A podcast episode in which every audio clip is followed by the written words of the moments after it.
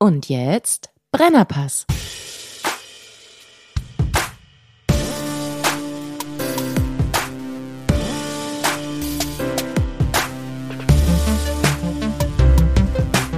Das ist der Brennerpass, hier hast du richtig Spaß. Das ist der Brennerpass, hier hast du richtig Spaß. Meine Damen und Herren, hier ist äh, der Brennerpass, ein Podcast über Popkultur und was weiß ich. Mein Name ist Bernhard Daniel Mayer und hier gegenüber von mir sitzen im Prinzip zwei Leute. Ich fange mal mit dem Altbekannten an. Er ist der Flüsterer. Nein, er ist der Manifest Actor. Er ist der Mann, der Barfußschuhe gesellschaftsfähig gemacht hat, der laut Sekundärliteratur lustigste Mann im Internet, der Carsharing-Konnoisseur, der aktuelle Guinness-Buch-Rekordhalter im Grüßen der Nachbarschaft. Gratuliere nochmal. Guten Morgen. Porn-Free, Pesketarier und der Mann ohne Pflichtspieltore. Sagen wir es, wie es ist. Es ist Rüdiger Rudolf. Guten Morgen, lieber Bernie, Und gesponsert sind wir natürlich wie immer von der Imkerei Peschel Biederer in Laberweinting. dem Honiglieferanten unter den Honiglieferanten. Ja, Brennerpass funktioniert mit eurer Unterstützung. Ähm, ihr schickt uns Tee, schickt uns Geld und ihr hört zu. Und ähm, falls ihr euch beteiligen wollt, ähm, so Brennerpass Supporter Club, nenne ich jetzt einfach mal so, dann könnt ihr uns was paypalen unter bernie.meier.gmail.com oder uns einfach schreiben unter derselben Adresse und fragen, wie das geht mit dem Konto. Unser Gast, unsere Gästin heute ist, ähm, sie ist Designerin, sie ist Chorleiterin des äh, Berliner Popchors This is Hardcore. Sie ist ein, äh, sie ist ein Ex-Mitglied äh, oder ein ewiges Mitglied, kann man sagen, der Berliner Girl Band Lemon Babies. Sie ist zufällig auch äh, meine Ex-Frau. Aber das hat mit der Sachlage nichts zu tun. Ähm, wir haben sie eingeladen, weil wir heute ein bisschen über das Thema ähm, den Zustand der Popkultur Ende der 90er sprechen wollen, mit ein bisschen Hinblick auch auf so, ja, so Misogynie, Sexismus. Und da kann Barbara ein bisschen was dazu erzählen. Und ähm, das leitet sich so ein bisschen so ein, dass Rüdiger und ich, wir haben eine Doku gesehen, Woodstock 99. Vielleicht kannst du ja Barbara mal kurz erklären. Also erstmal guten Morgen, Barbara. Ja, guten Morgen. Ja. Ach so, Barbara ist die Ex-Sprecherin unseres Intros. Ja, das ne? wollte ich noch hinzufügen. Ja, das stimmt.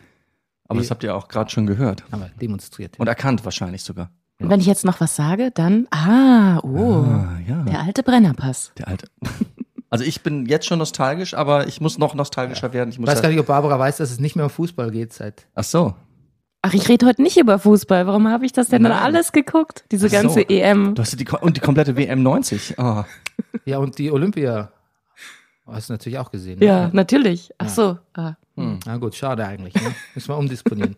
Okay, gut, wir bleiben dabei. Ähm, Rüdiger erklärt Ja. jetzt mal, worum es in der Doku Woodstock 99 geht. Du, da geht's um das Woodstock Festival 99. Das wusste ich ja alles gar nicht. Es gab die gleichen Macherköpfe hinter dem Original Woodstock äh, äh, Festival. Neu, war das 69? War 69, 69, siehst du. Äh, haben auch noch weitere Woodstock, Woodstock Festivals gemacht, auch eins 94, was glaube ich noch ein ziemlicher Erfolg war.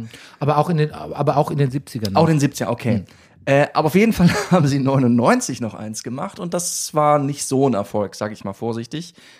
Ähm, was mit vielen Gründen zusammenhängt und das ist richtig, also das, das, das, das, werden da gleich, noch gleich was zu sagen, aber das, das fällt so richtig auseinander, dieses ganze Konzert und endet wirklich damit, dass am Ende überall Feuer brennen und Riot Police da reingehen muss und ähm, die relativ, das wird auch thematisiert, ist auch gut, äh, relativ schonend mit dem Publikum umgeht, aber ähm, schon da die Jungs und Mädels und hauptsächlich Jungs, muss man sagen, da äh, vom Gelände befördert. Ähm, Ja, das war Woodstock 99, sehr, sehr schlimm.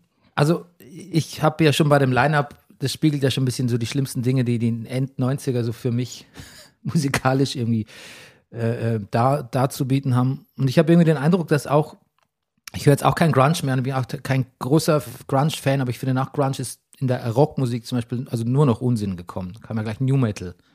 Ähm, also von Lemon Babies vielleicht mal abgesehen, aber Also wir haben ja auch Pop gemacht. ja, okay. Ich fühle mich da jetzt nicht angesprochen. Okay. Wir können mal kurz auf das Line-Up schauen. Da sieht man so Bands wie, ich glaube, James Brown hat eröffnet. Das war noch okay. Ja. Sehr wenig Frauen, muss man sagen, ne? Jewel, kennst du noch Jewel, Barbara? Mhm. Fandst du die gut? Ja. ja. Ich muss, finde, dass sie sehr gute Sachen gesagt hat in dieser Dokumentation. Ja. gehören kenne ich sie eigentlich nur als Hintergrund von Eminem, muss ich gestehen. Ja, verwechselt es nicht mit Dido. Oh. Alright. Können wir das rausstreichen? Vielleicht. Oh. Alanis Morissette So viel war da. Misogynie. Okay, gut. Ein paar Bands aufgezählt. Ne? Buck Cherry, furchtbare, ähm, ja, auch so ein bisschen aus dem New Metal-Bereich. Bush. Da sehe ich George Clinton in the P-Funk All-Stars, kam gar nicht vor in der Doku, gar nicht schlecht, aber wir haben halt so Sachen wie Godsmack und Everlast und Kid Rock und Korn, ne, um mal so die ganz schlimm zu nennen. Und natürlich Limp die, Bizkit. die Headliner Limp Bizkit, ähm, The Offspring, also das ist fast, wir haben auch Metallica und Megadeth. Mark Foster. Nee, gar nicht. Nee, Mark gar nicht, Foster. ne? Ne? Nee, du meinst, du meinst, es ist Dave Matthews. Ah ja, richtig, genau. Ich verwechsel die immer. Aber ich, Mark Foster ist quasi der deutsche Dave Matthews, Ja. wenn man so will. Also wirklich schlimme, schlimme Musik, ähm, die da kam, mehr oder weniger. Los, Los Lobos sehe ich da auch gerade. Ist das nicht die. Nee, ich mache nicht noch einen Witz. Nein. Ja, man weiß nicht, wohin, wohin er geht jetzt, ne? ob er vielleicht wieder in eine Wissenslücke führt, die wir uns besser, die wir besser ausgespart ist- hätten. Ja. Gut, ähm, Rage Against the Machine, ähm, auf jeden Fall schlimme Musik und äh, ein schlimmes Festival. Auch weil ähm, es fing schon damit an, dass, ähm, also diese Doku, da sagt der Regisseur auch selbst im Vorwort, er wollte eigentlich eine Musikdoku machen, aber er hat letztlich einen Horrorfilm gemacht, ähm, wo ein paar Leute gehen zum Festival, es fängt ganz unschuldig an, wollen eine gute Zeit haben, aber es steigert sich in ein Desaster. Von Tag zu Tag wird es schlimmer. Es fängt eigentlich damit an, dass es super heiß ist auf so einem Asphalt, auf dem ehemaligen Militärgelände ähm, und es gibt kein Wasser, beziehungsweise kostet die Flasche 7 Dollar, was für 99 echt viel. Vier. Vier? Vier Dollar. Aber ist immer noch sehr viel. Ja, okay. Gut, ist immer noch sehr viel. Und dann machen die Leute, knacken so eine Leitung, vergessen aber so ein bisschen, dass da auch äh, Abwasser durchfließt. Und letztlich, was die dann so denken, hey, wir machen einen auf Woodstock Rolling in the Dirt, ist ja dann eher auch Rolling in Shit. Und sie wissen es nicht so genau. Ähm, es gibt so eine Bewegung, wo, wo sich sehr viele, ähm, weiß nicht, Bewegung kann man das nicht nennen, aber es ziehen sich auf jeden Fall sehr, sehr viele Frauen auch aus, oben ohne, zumindest kommt es in der Doku so rüber. Und ähm, ich weiß nicht, was das dazu beiträgt, aber ähm, das ist dann, da, da kommt dann sehr kontroverse Aussage auch von dem Festivalveranstalter. Oh, dünnes Eis. Ja, ja, sehr dünnes Eis. Ähm, aber das, deshalb komme ich ja auch, auch drauf, dass der sagt, naja gut, es gab viele sexuelle Übergriffe. Also es glaube ich gibt acht gemeldete Vergewaltigungen. Die Dunkelziffer ist aber glaube ich geht in die Hunderte. Und der Veranstalter sagt dann so, ja, ist natürlich schon ungehörig von den Jungs, aber das müssen sich auch alle ausziehen irgendwie. Und auch das ist so ein bisschen so ein Sign of the Times. Auf jeden Fall kippt das Ganze so ab Tag zwei in eine extreme äh, Zerstörungswut, also in sexuelle Übergriffe zum einen. Auf der anderen Seite sterben, stirbt aber auch jemand an Dehydrierung. Ähm, es wird an Tag drei werden Merch-Stände einfach geplündert. Ähm, zwei Monate lang haben die Mitbewohner von, also die Bewohner von dem Ort und auch Kids und Jugendliche an so einer Peace Wall gearbeitet und so mit großer Liebe eine richtig eine schöne Mauer dekoriert und gesprayt und gebastelt. Die wird einfach niedergerissen, im Wahn, muss man sagen. Und am Schluss fangen die Leute an, das Festival niederzubrennen. Und da ist die Krux, dass so ein Aktivismusverein Kerzen verteilt, um an das Massaker von Columbine zu erinnern und sagt, Mensch, hier sind ein paar Gedenkkerzen, die zünden wir alle am Sonntag an. Ähm, und weil wir das einfach nicht vergessen wollen. Und die Leute zünden aber nicht nur die Kerzen, sondern das ganze Festival an. Sie könnten mit den Kerzen das Festival an, ja. Ja, ja, und sie reißen auch diese, sie reißen Boxentürme nieder und so. Und ähm, es ist alles ein bisschen so wie in diesem Limp Bizkit Stück, was auch thematisiert wird, Break Shit, ne? Heißt der Song auch. Ja. Ja, genau. Und wo auch Fred Durst sagt, das finde ich voll, ich finde es super, dass ihr hier auf so äh, Spanholzplatten Crowdsurfing macht. Irgendwie. Und den, den, den Leuten, die, ähm, ja, da, ja, genau. Also es ist- war au- außer Kontrolle. Ähm, unser gemeinsamer Sohn hat daraufhin beschlossen, nicht, dass er vorher Fan gewesen wäre, aber er wird nie in seinem Leben auf ein Open Air gehen. Ja. Oh, hat er ein bisschen mitgeguckt? Ja. Mhm. Ja. Und ähm, dann gibt es eben diesen, diesen legendären, äh, diese Tonspur oder diese Videospur von Moby als Talking Head, der auch auf dem Festival war und der sagt, er hat eigentlich so ein aufgelegt da und, oder ein Set gespielt und eigentlich wollten sie bleiben und feiern und irgendwie haben sie gemerkt, da stimmt was nicht. Das, Ja, das- geht in eine ganz falsche Richtung. Ja, das hat mich sehr überzeugt, was er gesagt hat. Ja. Dass er sagte, so in, in Jahrzehnten so des, des, des Clublebens, sagte er, würde auf 100 Meter spüren, wenn er irgend zu einem Venue hinkommt, äh, wie ist so der Vibe, wie sind die Leute drauf und da sagte er, er kam auf das Festival und dachte, ah, hier ist was ganz grundsätzlich äh, nicht in Ordnung. Genau, und er sagt dann auch, dass eben eine, eine große, ja, dass einfach da eine sehr frauenfeindliche Stimmung auch geherrscht hat. Und du siehst ja da auch da im Publikum nur so, so, so weiße Fredboys überwiegend. Also so 20-jährige, ähm, bisschen Testosteron, überschüssige Jungs, auch sehr wenig, sehr wenig Frauen natürlich. Und Moby sagt dann auch, und das Problem ist auch dieser New Metal, ähm, der quasi alle, er mag Metal, er findet Metal toll, aber New Metal nimmt all die idiotischen, kompiliert all die idiotischen Aspekte von Metal, halt so übertriebene Männlichkeit und so Aggression und so und fasst es zu einer Bewegung zusammen. Und er sieht auch ein bisschen da den Grund für die Frauenfeindlichkeit in dem Ganzen. Und dann wird auch lamentiert in dieser Doku, ähm, es wäre doch alles mit Grunge noch ein bisschen progressiver gewesen. Ne? Kurt Cobain wäre in Frauenkleidern rumgelaufen, hätte sich gewünscht, äh, gibt es eine Aussage von ihm, er wäre er wär gerne eine Frau oder er wär, wird auch gerne mal ausprobieren, schwul zu sein und lauter so Sachen. Und alles schien auf so ein bisschen offenerem Weg zu sein. Wobei man natürlich sagen muss, dass diese Grunge-Szene auch sehr, sehr männlich war. Ähm, aber hat so ein bisschen aufgefangen auch durch diese, durch diese, die Riot Girl-Bewegung und durch Bands wie Hole und L7 und den ganzen Kram. Und dann wäre plötzlich ein, hätte sich ein Gesellschaftswandel vollzogen, der tatsächlich einfach ins, ins Misogyne geht, wo man hat auch, wo quasi die Maxim und die GQ und die Playboy machen riesen Auflagen und es kommt quasi so eine Männerbewegung, die sagt, nehmt euch, nehmt euch die Girls und den Girls wird irgendwie vermittelt in den Medien, ihr müsst sexy sein einfach, ne? Das ist jetzt das Ding. MTV pusht es mit seinen ganzen Formaten, die auch aus Amerika kommen. Alles ist so ultramännlich und so derb und Jackass kommt auf zu der Zeit. Und ich habe mich gefragt, ob es diesen gesellschaftlichen, und genau, und es fällt auch, Bill Clinton hat diese Affäre mit Monika Lewinsky, wo er auch frei auslügt und sagt, nö, ich hatte nichts mit der. Und dann kommt es raus, dass es anders war, aber dann sagen auch alle, ja, puh, okay, gut. Mhm. Kann man schon mal machen, so ein paar Blowjobs im Oval Office, was ist. Boys will be boys. Genau, das war so ein bisschen die Attitüde in dieser Zeit. Boys will be boys. Ich will gar nicht sagen, dass sich das groß geändert hat, aber ich habe versucht herauszufinden, ob es einen Paradigmenwechsel gab, einfach Mitte der 90er. Und ähm, das hat mich auf Barbara gebracht, die zu der Zeit. Genau. naja, nein, Wie die, scheiße war es denn eigentlich? Naja, die zu, die zu der Zeit in einer ähm, Girlband gespielt hat, Ende der 90er und tatsächlich mir auch vor kurzem mal gezeigt hat, was so äh, Zeitungen und Journalisten damals über die Band geschrieben haben. Und das kann man natürlich unter dem heutigen Blick- Blickpunkt nochmal ganz anders sehen. Und deshalb die Frage, du kannst ja auch gleich was vorlesen oder so, aber das, was du da beobachtet hast, an Sexismus auch, ist dir das damals schon aufgefallen oder siehst du das jetzt quasi erst in der, im, im Licht der Moderne so? Also ich war ja damals ziemlich jung. Das, äh, da war ich so 19, 20 und äh, bin gerade in dieses Musikgeschäft eingestiegen. Ähm, natürlich fand ich es furchtbar, aber dann dachte ich, okay, dann ist es halt so. Vielleicht ist es immer so.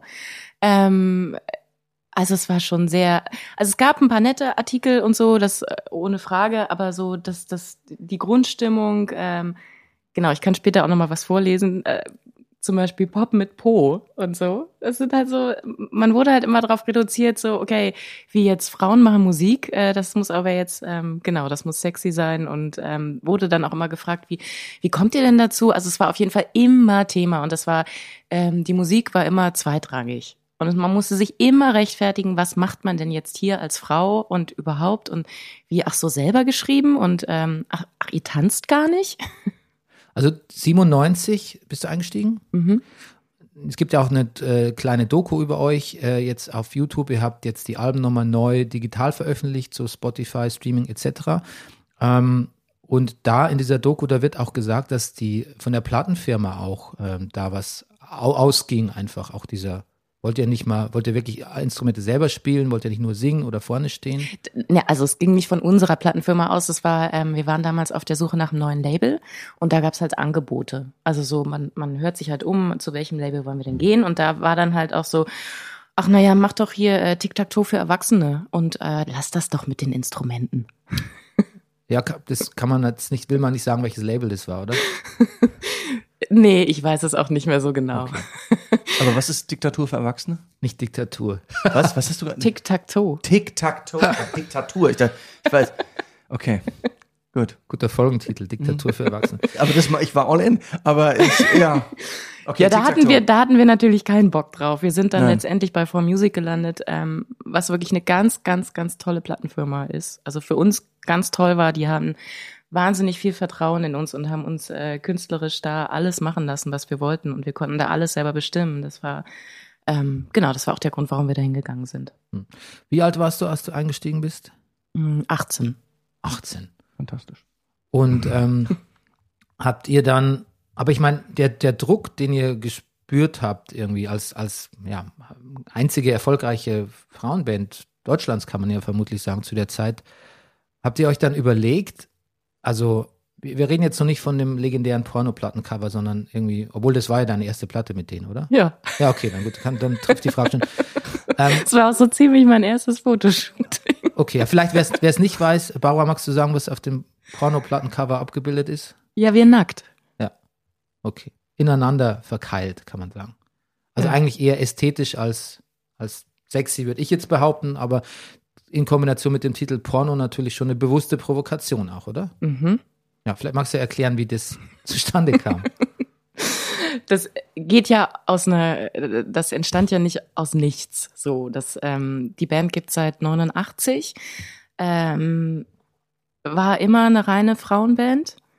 Ähm, ist halt so passiert. Man macht halt Musik mit den Leuten, mit denen man sich gut versteht. Waren halt Frauen.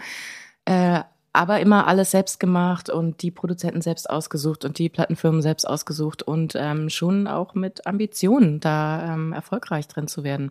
Also als sie angefangen haben, waren sie halt mega jung, 12 bis 14, Hm. aber trotzdem ambitioniert. Ähm, und es war halt ein langer Weg, auf dem immer die ähm, Presse und andere Reaktionen immer war, ach so, ihr seid Mädchen? Ähm, huhuhu, das ist aber jetzt hier mal was ganz äh, Außergewöhnliches. Und nie ging es um die Musik, es ging immer darum, dass man halt weiblich ist. Und das nervt natürlich. Also der, ähm, die Platte davor hieß Pussy Pop, Mhm. sollte eigentlich Fotzenbonus heißen, hätte ich besser gefunden. Bitte was? Fotzenbonus, da hat dann Sony, ihn schon wieder verhört. Da hat dann Sony eingelegt und meinte, das ist vielleicht ein bisschen direkt, weil es halt einfach so wahnsinnig genervt hat, dass das immer Thema war. Und ähm, das war einfach ein, ein ganz normales Bandkonstrukt, wie es tausende andere männliche Bands gibt. Man setzt, sitzt im Proberaum und schreibt seine Lieder und überhaupt, aber es war halt immer dieses Thema, ach so, Brüste, hu, hu, hu. Da passiert jetzt gleich irgendwas sexy. Mhm. Ähm, und ja, genau, es hat genervt und ähm, deshalb diese Titel. Und äh, jetzt mit dem mit dem Pornoalbum ähm, war halt der bewusste Schritt zu, okay, wir wollen aber auch wirklich äh, kommerziell erfolgreich sein. Das davor ähm, ist halt alles noch so ein bisschen aus Zufall entstanden. Man hat während der Schülerzeit angefangen und dann sind aber auch welche ausgestiegen, jetzt jetzt mal was Richtiges studieren und so. Und die Formation, die ähm, dann 98 die Porno gemacht hat, wir, wir wollten's, wir wollten's wissen und wir wollten Erfolg und dachten wir, okay, wenn uns das die ganze Zeit hingespielt wird, dann halt jetzt auf die zwölf. Also ich mag auch immer noch unseren Humor. Ich find's super. Mhm.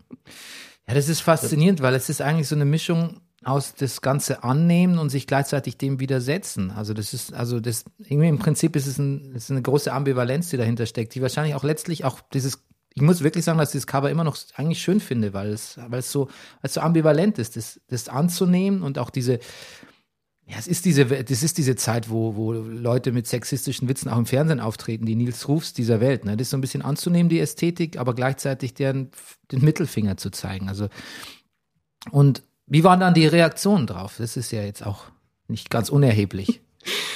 Ja, oh, puh, die Reaktionen. Ähm, also wir haben schon eine Menge Presse bekommen, ähm, aber äh, also da war halt echt ganz viel auch so der schmierige Onkel legt dir die Hand aufs Knie. Also was die da zusammengeschrieben haben. Klar, wir haben uns damals drüber lustig gemacht und dachten, hua, die, die Typen, okay, dann schreiben die halt sowas. Aber rückblickend betrachtet sind da echt Sachen, das geht nicht. Das kann man echt nicht bringen.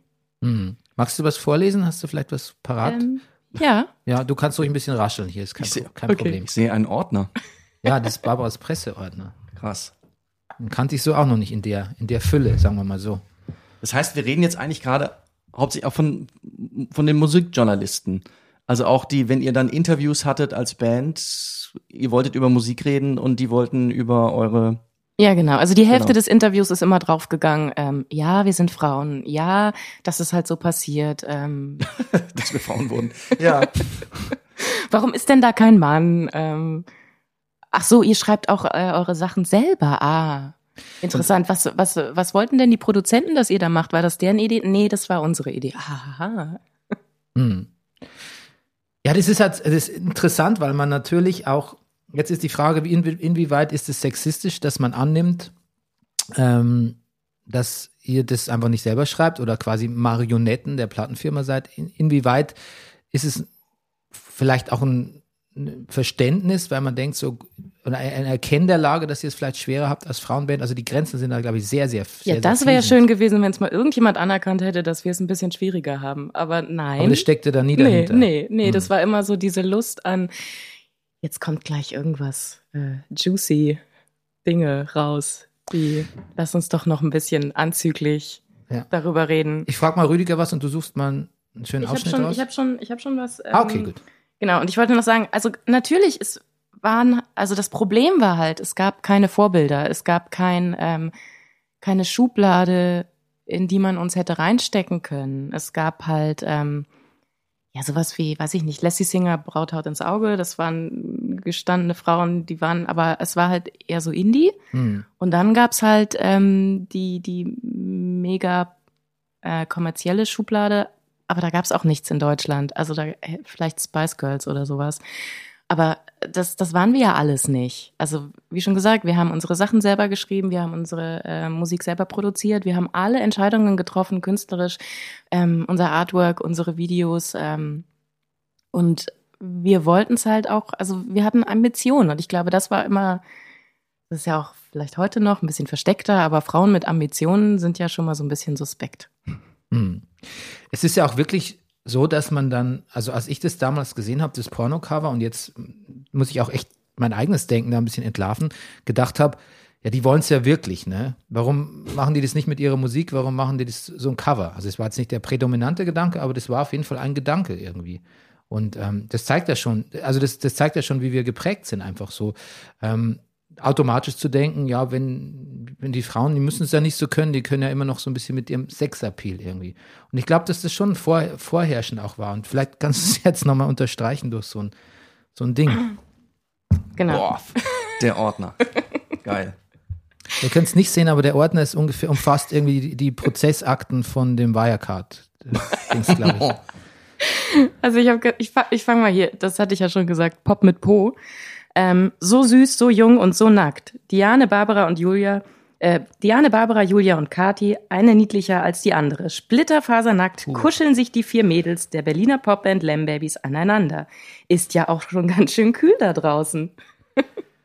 Wer schreibt das? Ist schon kühl da draußen? Wieso denn kühl? Na, weil man sich so aneinander schmiegen muss. Ach so, natürlich. Ja. Also das entlarvt ja schon ganz viele Bilder, die dieser ähm, Mensch, der es geschrieben hat, Ja, in seinem Kopf so hat. Es war halt alles so ein Herrenwitz, ein nie endender Herrenwitz. Das ist aber wirklich, da muss, also, Gut, das war die BZ, wenn ich das richtig sehe. Das war die ja, BZ sagen, das von muss- 98. Das klingt sehr Sp- Springer-related, aber da sind sie wahrscheinlich die einzigen, die sich da. Ja, also hier hätten wir nochmal das ähm, Hamburger Stadtgespräch. Mhm. Ja. Lembabys, das sexy Knäuel. Was sind denn das für sexy Plakate überall in der Stadt? fragen sich Autofahrer und Spaziergänger. Seit einigen Wochen sehen wir ein Knäuel aus Frauenkörpern, die Augen verdeckt. Bild Hamburg lüftet das Geheimnis, zeigt die Gesichter unverhüllt. Oh, wow. Und verhüllt. Ja. Ja.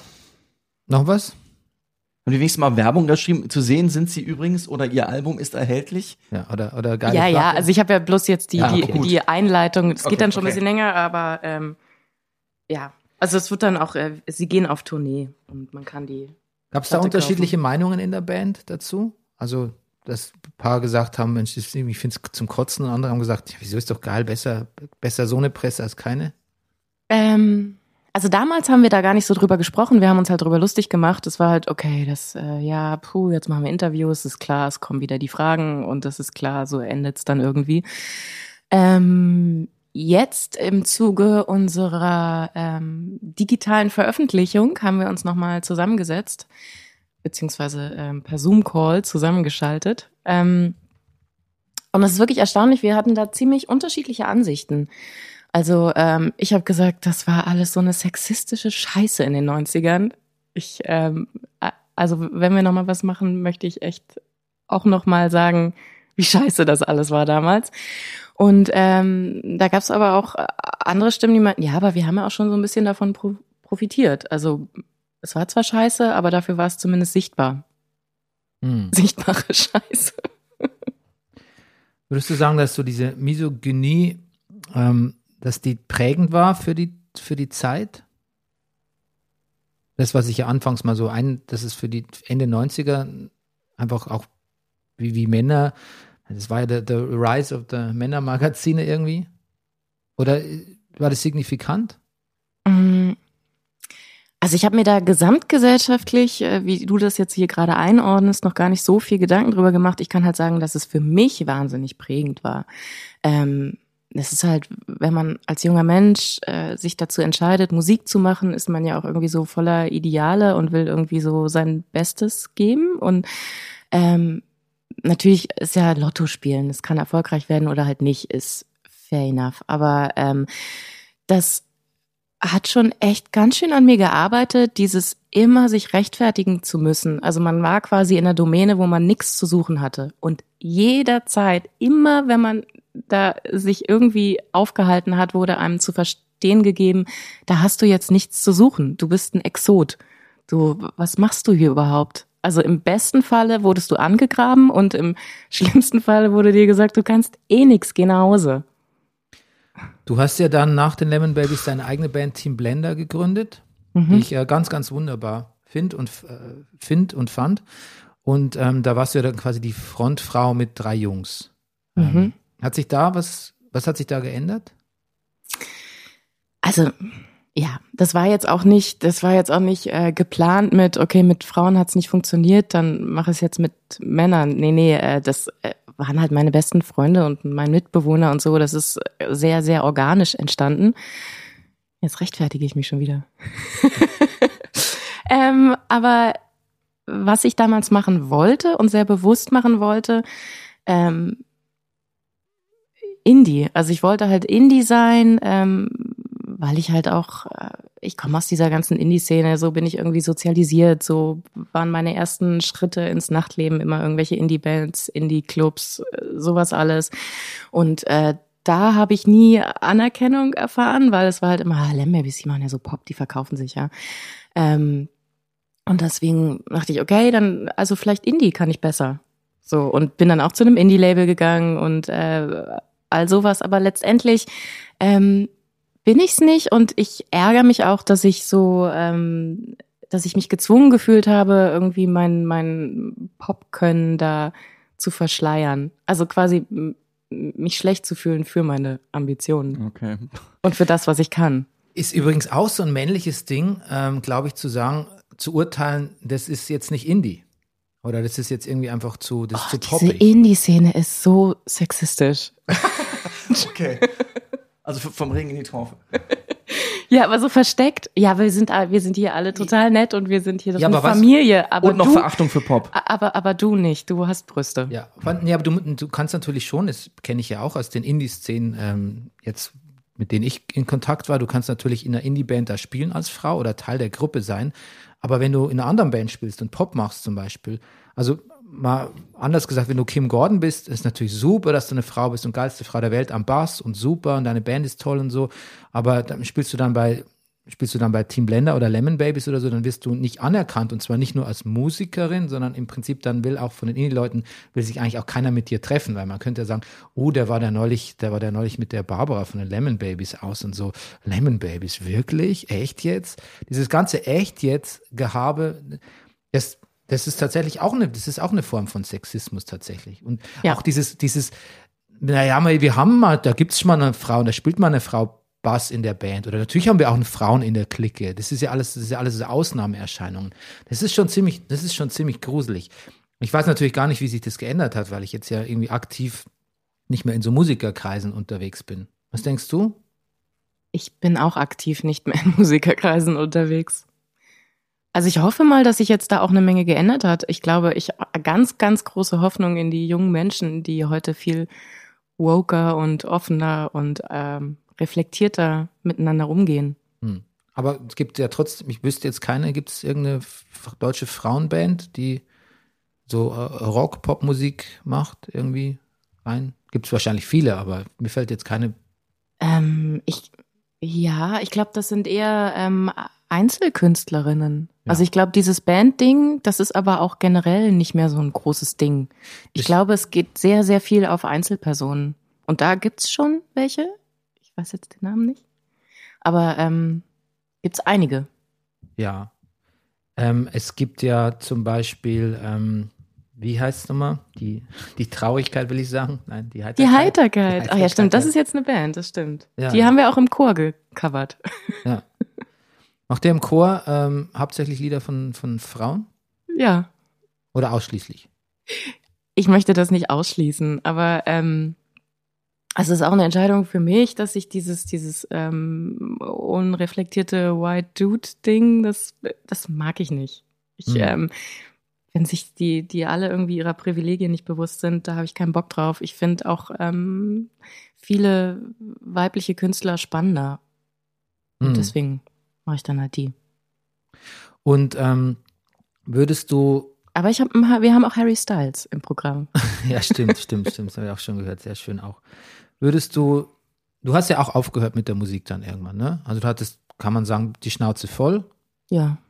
Hatte das auch was damit zu tun, mit dieser mangelnden Anerkennung, oder waren es eher so die Mechanismen im, ja, in der Musikindustrie, die ja auch natürlich auch sehr männlich geprägt sind, oder fast ausschließlich? Ah, Es ist so eine Gemengelage aus, ähm, man wird dann irgendwie Mitte 20 und will doch nochmal, überlegt sich, will ich jetzt wirklich den Rest meines Lebens hier irgendwie auf Tour gehen und Alben einspielen und so? Ist das eine, eine gelungene Zukunftsperspektive? Ähm, und dann hat einen die Zeit halt auch echt ausgelaugt und man denkt sich so, ja, vielleicht, ähm, das ist so hart, ich muss hier ständig gegen Widerstände ankämpfen, vielleicht habe ich da doch keinen Bock mehr drauf. Und ähm, zudem finde ich, ist auch dieses ganze Musikgeschäft, wenn man es aktiv als Musikerin betreibt, ähm, wahnsinnig selbstausbeutend und hart. Also du bist ja immer unterwegs und gehst immer an deine Grenzen, über deine Grenzen. Da, das ist ja, darauf fußt ja diese gesamte Industrie und da ähm, hatte ich dann auch irgendwie psychisch keinen Bock mehr drauf. In der Doku kommt ja auch zur Sprache, dass ihr teilweise 17 Tage unterwegs wart und nach 16 Tagen den ersten Off-Day oder so. Ja, oder 30 Tage. aufgefallen. Ja, ja, wir Ja. hatten äh, Höllentouren. Ja. Warum legt man sich das selbst auf oder, oder sagt einem das jemand? Das, wir haben das alles selbst entschieden, weil das halt wirtschaftlich sein muss. Also wenn du einen Off-Day hast, musst du halt trotzdem deine Mannschaft, die du dabei hast, ähm, bezahlen. Also versuchst du so wenig Off-Days wie möglich zu haben und durchzuziehen. Und dann hast du halt, ähm, hast du dann halt so 30 Gigs am Stück.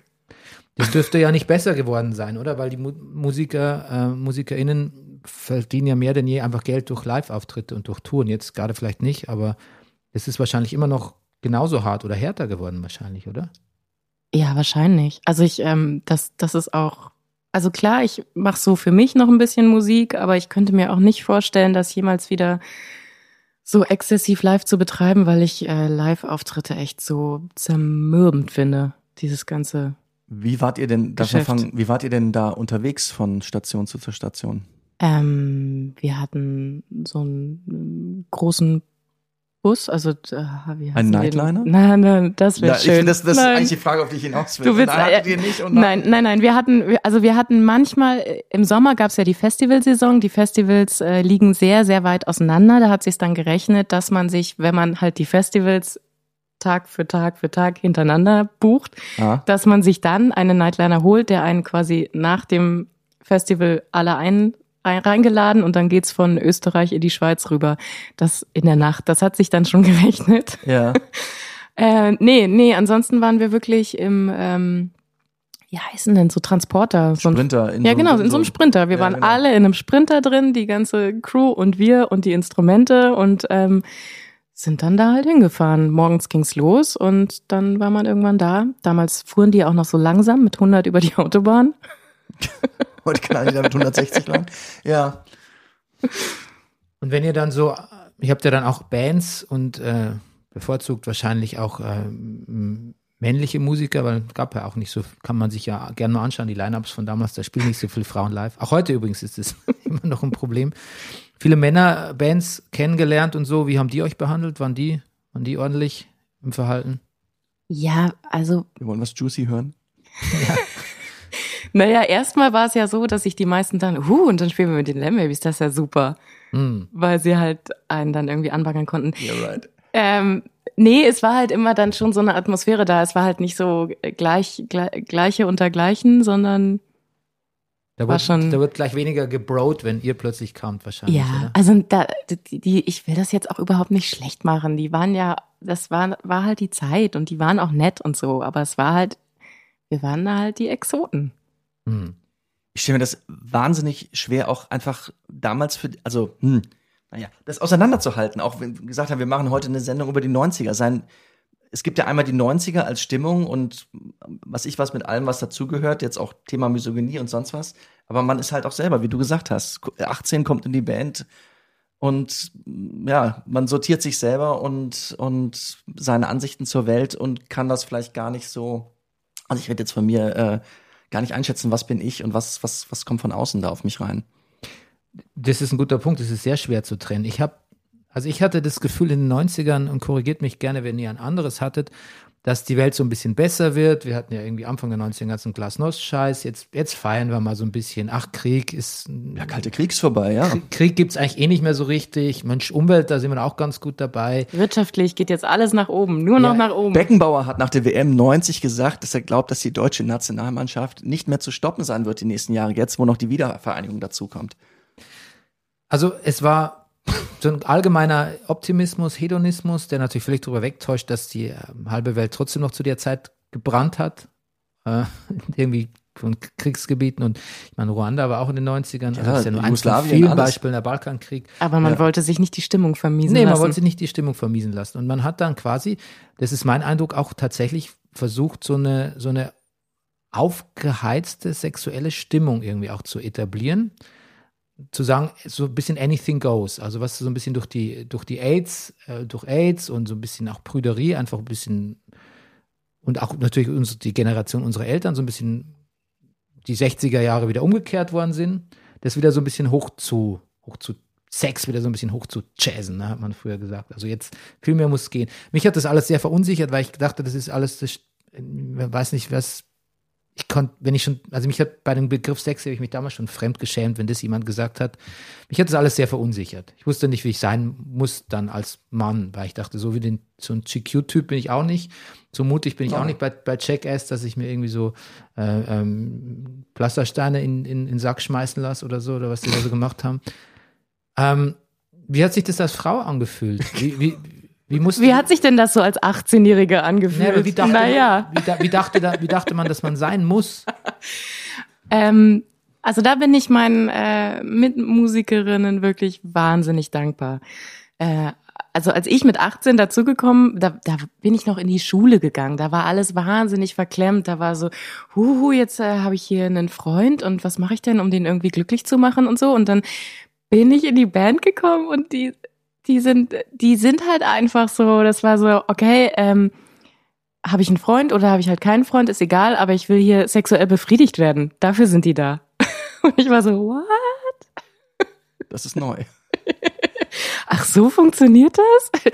Ach, die müssen sich Mühe geben, die Typen? Aha. Und das, das war ein völlig anderes Selbstverständnis. Also, es- und das ähm, hat ganz, ganz lange gedauert, bis das irgendwie im Mainstream angekommen ist, dass Frauen sich das erlauben dürfen. Und das war nie ähm, hier dieses Slut-Shaming, so, hu, jetzt hast du hier nach dem Konzert dir noch irgendeinen aufgerissen, sondern es war so, okay, dann mach's halt. Hauptsache, du bist morgens pünktlich da, wenn der Bus abfährt. Hm. Und das, fand ich ja. wahnsinnig befreiend und ganz, ganz tolle, ähm, ganz tolle Vorbildfunktion. Also wir haben es jetzt echt nicht übertrieben, aber es war alles sehr, sehr viel freier, als ich es aus meinem kleinen Mariendorf kannte. Hm. Ja, und ähm, Rüdiger, wie hast du denn die Ende der 90er erlebt? Was hast du überhaupt gemacht zu der Zeit? In den, du, ich, hab, ich musste mir zu Hause wirklich ein Timetable schreiben, was ich in den 90ern gemacht habe, weil ich, ich also ich habe Dinge gemacht, also du, ich habe ich habe alles von Abitur, also ich bin 18 geworden 1990, also ich habe die 90er direkt mit Volljährigkeit und hatte also auch meinen ersten Sex in den 90ern und ähm, mit 18 Jahren. ich wollte es nur kurz. Nein, ich schaue dich nur so an, weil du, weil du Ah, so gut, verstehe. am Tisch Und ähm, beim Thema Sex wird's gleich viel lau lauter beim Rüdiger. ja, ach so, ja. Wird am Tisch gehauen. Damals nicht so. Ja. Übrigens. Okay. Ähm, ja, du, Schauspielschule, ein bisschen Theater und Ende 90er nach Berlin gegangen. Kanntest du die Lemon das- Babies? Ich kannte, pass mal auf, ich hatte, ich bin ja 95, pass mal auf, Okay, was kommt jetzt? ich muss richtig Nein sagen, musikalisch leider, aber ich hatte mal Ging zwei so. Bandmitglieder von euch. Im, Gedatet? nein. Im Taxi. Oh, Ich bin auch in Köln Taxi gefahren. Und ich habe mal zwei von euch, und ich weiß halt leider nicht wer, aber ich habe, ähm, die waren auch so, er kennt uns nicht, ähm, von in Köln äh, zum Flughafen gefahren. Die haben wirklich schlimme Witze erzählt. Die haben richtig schlimme Witze erzählt. Die, das, die, sind so, die waren so, dass ich sie hier nicht erzählen kann. Ich kann sie wirklich nicht erzählen. aber du wüsstest sie noch. Ich, die weiß ich noch, ja. Oh. Vor allen Dingen einen, ja. das, Ja, ich habe die gefahren in Köln zum, das müsste gewesen sein, 19, im Frühjahr, Frühsommer 95 kann ich das. In Köln ähm, zum Flughafen, ja, zum Flieger nach Berlin. Hm. Das weiß Ja, ich auch noch, weil ich natürlich als guter Taxifahrer immer dahin gefahren bin, wo ich sie ab. Äh, Da hast du ja den, unseren Humor hautnah mitbekommen. voll. Wir haben auch Ja.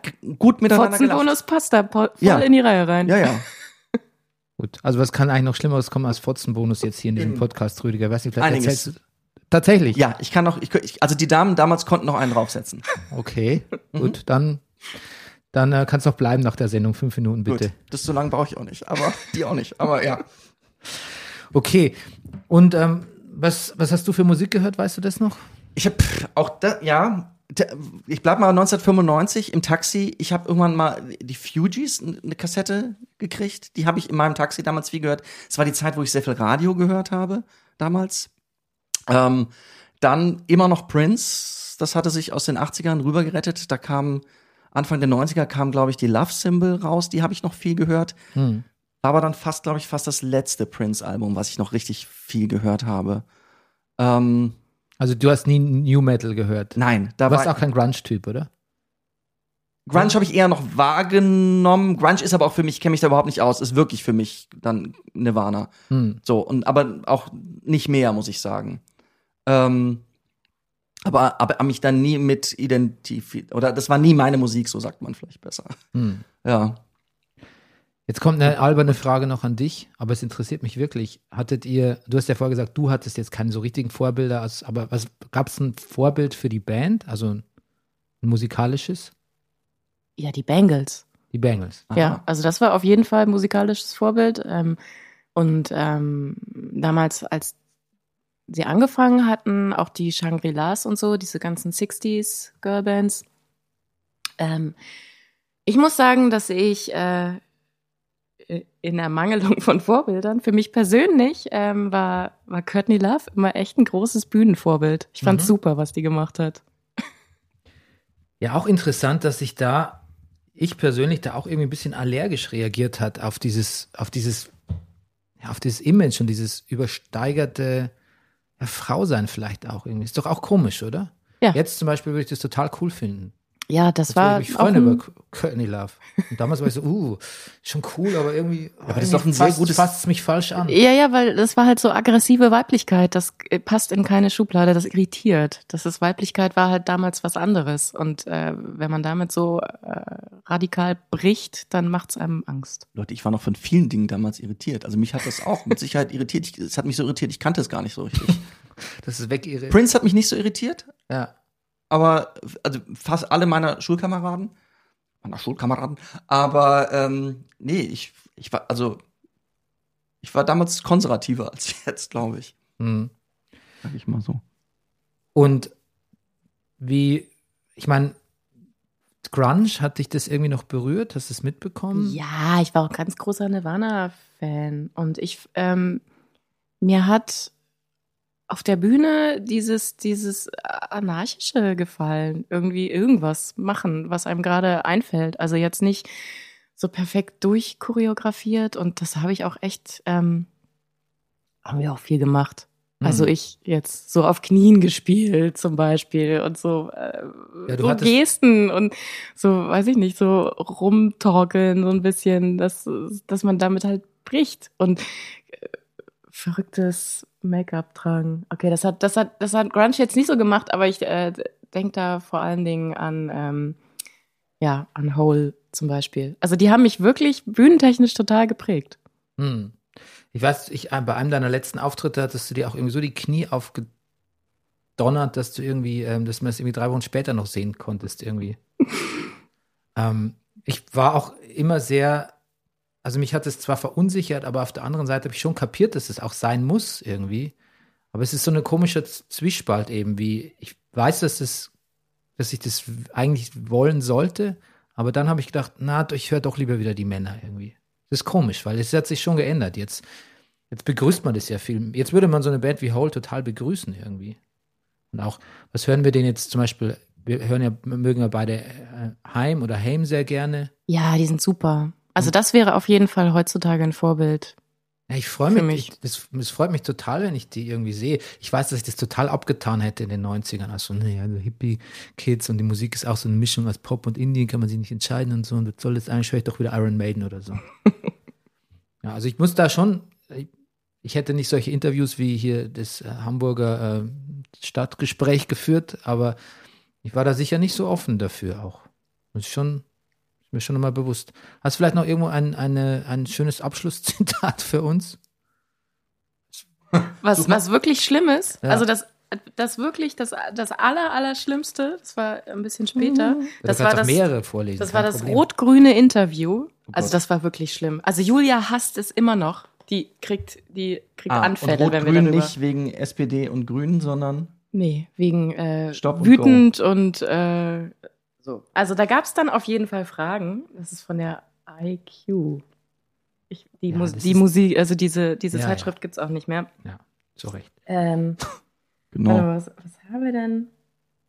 Okay. Ähm, hier.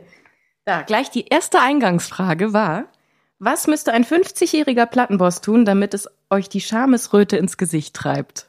Oh, Das, das, das ist, und ihr wart wirklich froh, dass ihr endlich mal diese Frage beantworten das, dürft. ist raun, das ist raunchy, das ist, das ist, puh. Ja, okay. Ja, und dann, dann geht's halt so weiter. Welche Äußerlichkeit bei anderen Frauen lässt euch grün werden? Ah. Hm. hm. Ja, aber es also wird auch ein bisschen neutraler hier Situationen beim Finanzamt, beim Friseur, äh, beim Sex im Bett. Ja, das ist, das ist ein bisschen unglaublich, dass man das, also ich meine, das fragt man ja Männer nicht eigentlich. Und ja. Wenn ihr Hm. jetzt, also ihr macht ja keine, keine physische Reunion im Sinne von ihr tretet wieder auf, oder? Oder steht es noch, oder steht es zur Debatte? Nee, da steht nichts an. Also das, ähm, das Wichtige war, äh, uns sind die Rechte, die Rechte sind wieder an uns zurückgefallen. Das hatte unser Manager damals ausgehandelt und ähm, die liegen jetzt alle bei uns und dann haben wir halt überlegt, okay, jetzt müssen wir aber auch irgendwie was damit machen und ähm, das war, lag halt ewig rum und man konnte es nicht auf äh, Spotify und Deezer und so hören. Ähm, also haben wir es digitalisiert und hochgeladen. Und in dem Zuge haben wir halt alle unsere großen Erinnerungskisten durchforstet und ähm, da sind halt noch echt wahnsinnig viele Demos ähm, aufgetaucht. Da haben wir halt auch ein paar von digitalisiert und daraus dann quasi äh, unsere letzte Veröffentlichung gebaut. ähm, genau, das kann man da alles hören. Äh, das war uns wichtig und dass man halt mal die Videos sieht. Also auch ganz, also für mich persönlich war es auch wichtig, damit ich, wenn irgendwie, weiß ich nicht, wenn der Sohn mal fragt, na, der will es nicht hören, aber wenn man irgendwie Leute so, Ja, was, irgendwann. was, was hast denn du da damals gemacht, dann kann man sagen, ja, hörst dir an, weil ansonsten müsste ich meine CD-Kiste Hm. vorholen und den CD-Player, weil niemand hat mehr CD-Player, es wäre so ein bisschen in der Versenkung versunken. Ähm, und wir haben unseren äh, Instagram-Kanal bestückt mit so alten Tourfotos und so, einfach so ein bisschen, um das komplett zu machen und eine neue Seite mit einer Band-Bio. Cool. Bist du mit dir im, im, im Reinen, so wie du damals agiert hast und was du gemacht hast mit der Band? Oder würdest du sagen, naja, weh, nee, würde ich nicht. Also ich habe ich hab echt ähm, lange gehadert, weil ich fand, das, was wir gemacht haben, war echt super und ich habe nicht verstanden, warum es nicht so den letzten äh, zündenden Funken gab, damit das richtig, ähm, richtig abgegangen ist. Ähm, und habe da auch viel mir und uns die Schuld zugeschoben. Hier Songwriting. haha. Ich glaube aber einfach, das waren die Umstände. Und das hätte, wir haben uns wahnsinnig angestrengt. Wir haben da wirklich diese alles gegeben, unser gesamtes Leben hinten angestellt, um dieses Ziel zu erreichen. Und dann hat es halt nicht funktioniert. Also ich glaube, viel auch Umstände. Also es klingt jetzt so nach einer billigen Entschuldigung, aber es, ich glaube, es waren echt die Umstände auch. Äh, Zumal ihr hättet ja auch, wenn ihr, aber- also ihr wart ja auch ein bisschen ausgebrannt dann und hättet ihr aber vielleicht weitergemacht oder nach einer Pause weitergemacht, ähm, Beständigkeit hätte sich vielleicht ja auch noch ausgezahlt. Also die Karriere war ja so gesehen zu Ende, weil ihr sie beendet habt. Ähm, ihr wart ja erst Mitte 20, als die Lemon Babies sich getrennt haben und ähm, hättet ja noch 30 Jahre weiter Musik machen können. Wer weiß, also die Zeiten haben sich ja dann geändert. Vielleicht wäre dann eine neue ja, irgendwann hätte man vielleicht auch Deutschlands äh, einzige oder beste oder läng, am längsten bestehendste äh, ähm, Frauenband dann auch mehr zu würdigen gewusst, gewusst. Vielleicht auch nicht, ich weiß es nicht. Ja, also letztendlich, ähm, ich bin total dankbar für die Zeit. Das, äh, ich habe ganz, ganz tolle Sachen erlebt und ich habe das mit tollen Frauen zusammen gemacht und ähm, ich habe es versuchen dürfen. Äh, hat nicht funktioniert, ist aber auch nicht schlimm und ähm, ich bin jetzt sehr, sehr dankbar für meine sehr gelungene Work-Life-Balance. das hätte es nicht gegeben, wenn ich weiter in dieser Musikindustrie abgehangen hätte. Nee, na, Also vielleicht, wenn wir, wenn, also Diane ist ja Songwriterin für andere Künstler. Ich glaube, das ist noch so ein Weg, wo, wo man da, ähm, wo es halbwegs okay ist, wo man dann auch irgendwie nebenbei Familie haben kann. Aber jetzt hier so als Frontperson, hm. Hm. Touren. Und vielleicht noch zur Vollständigkeit halber, was machst du, was machst du jetzt heute hauptberuflich? ähm, ja, ich bin Designerin, Grafik. Und das ist aber auch ein Weg, den du, ähm, den du nicht als Ersatz zur Musik gegangen bist, sondern der einfach, ähm, Ich bin den damals als Ersatz gegangen, ähm, aber habe dann festgestellt, dass mir das total viel Spaß macht und dass ich nebenbei noch ein Privatleben haben kann. Verrückt. hm. Ja, das, das war, als wir uns damals kennengelernt haben, war das tatsächlich ein großes Thema, dass du gesagt hast, ah, ähm, woll- wollen wir einen Ausflug am Wochenende machen? Und ich so, ja, warum, ja, was soll man sonst machen am Wochenende? Und du so, Ausflug am Wochenende, wo, überhaupt Wochenende, das ist ja das Größte überhaupt. Kannst du die Begeisterung gar nicht so nachvollziehen, aber klar, du hattest ja im Prinzip keine Ja, Wochenende. jahrelang hatte ich keinen einzigen freien Tag. Es war halt immer irgendwas. Hm. Ja, Und am ersten freien Wochenende seid Ja. ihr ausgegangen. nee, ich glaube, es war unter der Woche, aber. Okay. Ähm, wir sind so weit, also meine Fragen und Liste, was ich abarbeiten wollte, durch, aber ich möchte euch natürlich nicht das Wort abschneiden. Ich habe alles gesagt, was ich sagen wollte. Ich auch. Ja. Ähm, bist du zufrieden mit unserem Comeback, Rüdiger? Nach Natürlich. dieser langen, langen Pause? Natürlich. Was, ja. Du, bist du zufrieden mit den Fragen, die wir dir gestellt haben? Ja, vielen Dank. Es freut mich sehr, dass ich hier mal äh, drüber reden konnte. Ich, Ja. Mich hat es total gefreut. Mich hat es auch total gefreut, diese Doku gestern zu sehen. Weil ich da ja auch mal wieder so in, in so unbeleckt war. Also ich, äh, ich habe mich Du extrem meinst von- jetzt die Lamb-Babys Die Doku und Lamb-Babys, nicht die, natürlich. äh, Was? nicht die andere Doku vom Ach so, Woodstock die, 99. Die Doku, bin, bin ich auch. Die Doku war sehr schlimm. Woodstock 99. Trotzdem bin ich froh, dass ich gesehen habe. Ist vielleicht auch mein Schlusswort zu den 90ern. Ähm, es war vielleicht ein bisschen schlimm, aber ich bin trotzdem froh, dabei gewesen zu sein. Und die Lamb Babies ist, äh, ich, ich habe, ich, mir hab, ich habe mir das angeguckt, was du eben sagtest, so choreografierte Sachen auf der Bühne. Die kurzen Live-Sachen, die ich gesehen habe, haben mir sehr gefallen. Ich habe mich aber auch köstlich amüsiert über dieses Boyband, Girlband-Video, wo ihr aus dem Flugzeug steigt und die vielen jungen Männer so durchdrehen. Das, das hat mir, das, äh, das fand ich sehr lustig. Kann man Also froh alles auf, das gesehen auf. YouTube auch sehen. Genau, auf YouTube, äh, wenn man da Lamb-Babys eingibt, dann kann man alle Videos sehen und unsere Doku sehen und ähm, Ja, genau, und hoffentlich versteht man heutzutage unseren Humor. du. Ähm, wir werden, würden dich äh, gerne wieder einladen zu ähm, diversen Themen, wenn du Lust hast. Sehr gerne, ich habe ganz viel Meinung. Ja, das ist ähm, Ja, da bist du hier äh, richtig.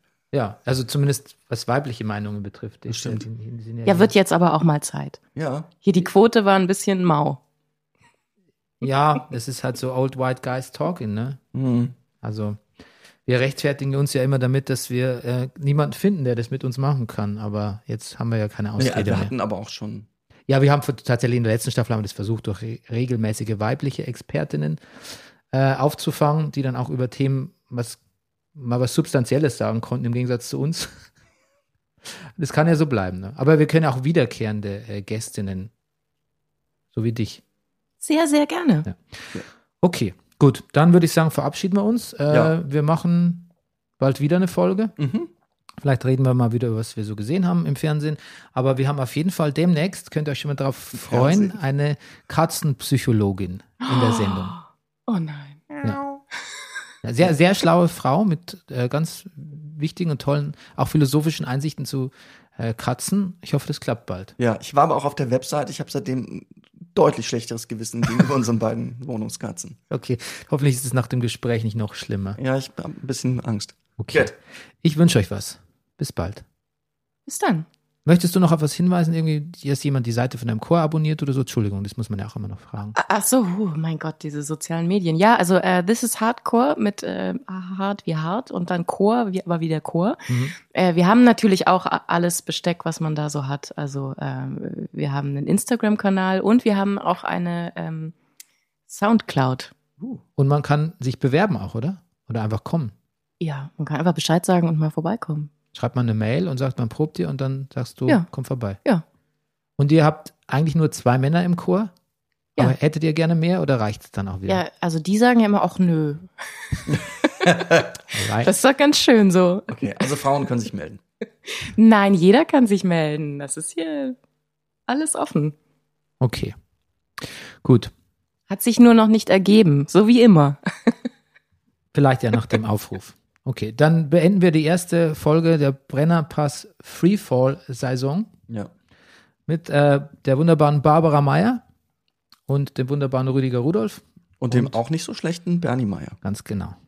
Okay. Und Hamsti ist auch noch irgendwo im Hamsti Hintergrund. und Hamsti, in the, Hamsti macht hinten, sitzt hinten am Mischpult. der ist der Tontechniker. Okay, bis denn. Tschüss. Tschüss. Tschüss.